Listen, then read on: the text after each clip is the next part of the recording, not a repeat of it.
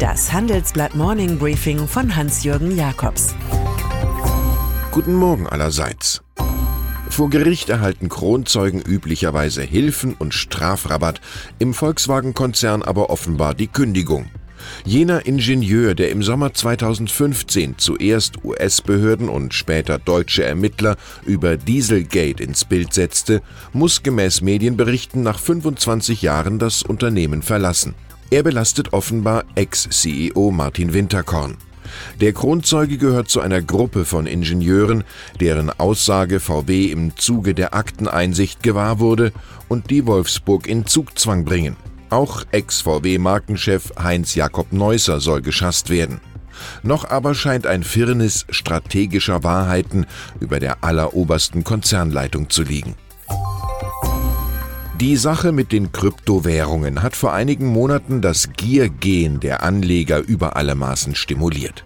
So versprach die Berliner Firma Envion 161% Rendite und sammelte von 30.000 Kunden für einen virtuellen Börsengang in der Schweiz 100 Millionen Dollar ein. Einen Umsatz aber gab es nie, dafür überziehen sich die zwei Macher gegenseitig mit Klagen. Seit kurzem sind Anzeigen von geneppten Investoren hinzugekommen, erklärt unsere Handelsblattgeschichte. Habgier und Glück sahen einander nie, formulierte der US-Politiker und Schriftsteller Benjamin Franklin. Wie sollten sie da miteinander vertraut werden? Die Sommerpause geht dem Ende entgegen, auch Anne Will sendet wieder. Also dachte sich die SPD-Spitze, man müsse damit ein paar PR-Leuchtraketen auf sich aufmerksam machen. Die zuletzt in Umfragen arg gerupfte Traditionspartei geht doppelstrategisch vor. Vizekanzler Olaf Scholz mahnt stabile Renten bis 2040 an, obwohl die Rentenkommission zur Klärung der Finanzierung erst noch tagt. Parteichefin Andrea Nahles wiederum fordert Hilfen für die Türkei und einen Spurwechsel bei der Beschäftigung von Asylbewerbern. Am Ende werden die beiden vermutlich nicht viel mehr erreicht haben als eine ordentliche Provokation des größeren Regierungspartners Union. Der Dauerstreit zwischen Donald Trump und der New York Times geht in die Fortsetzung. Die Zeitung berichtet nun, der White House-Anwalt Donald McAfghan habe extensiv mit Mitarbeitern des Sonderermittlers Robert S. Müller über Russland-Kontakte und Trumps Winkelzüge gegen Müller ausgesagt. Der US-Präsident twittert daraufhin, wie gehabt, das alles seien Fake News. Die Times habe fälschlicherweise suggeriert, der Anwalt sei ein John Dean-Typ, Dean, einst Helfer von Richard Nixon, hatte in der Watergate-Affäre mit den Ermittlern kooperiert. Wie immer gilt die Cäsarenweisheit, dass man den Verrat liebt, aber den Verräter hasst. An diesem Montag endet das dritte griechische Rettungsprogramm. Erstmals nach acht Jahren ist Griechenland nicht mehr auf fremde Hilfe angewiesen. Bundesfinanzminister Olaf Scholz spricht von einem Erfolg.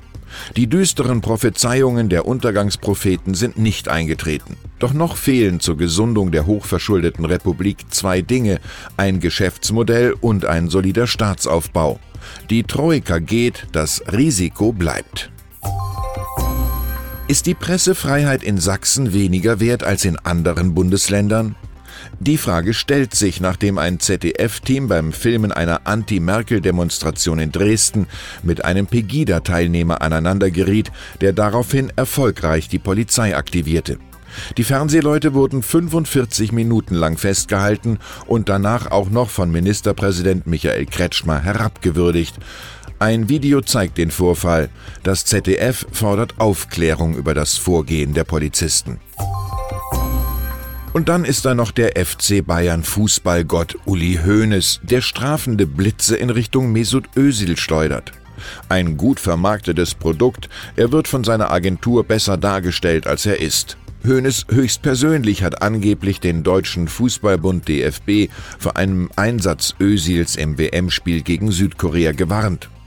Der FC Bayern wird mit anderen Profiklubs der deutschen Fußballliga DFL, dem DFB sowie Bundestrainer Joachim Löw und Manager Oliver Bierhoff am Dienstag bei einem Krisengipfel in Frankfurt über besseren Fußball reden. Und es geht um die Frage, wie man trotz aller Fehlpässe die Europameisterschaft 2024 nach Deutschland holen kann. Ich wünsche Ihnen einen harmonischen Start in die Woche. Es grüßt Sie herzlich Hans-Jürgen Jakobs.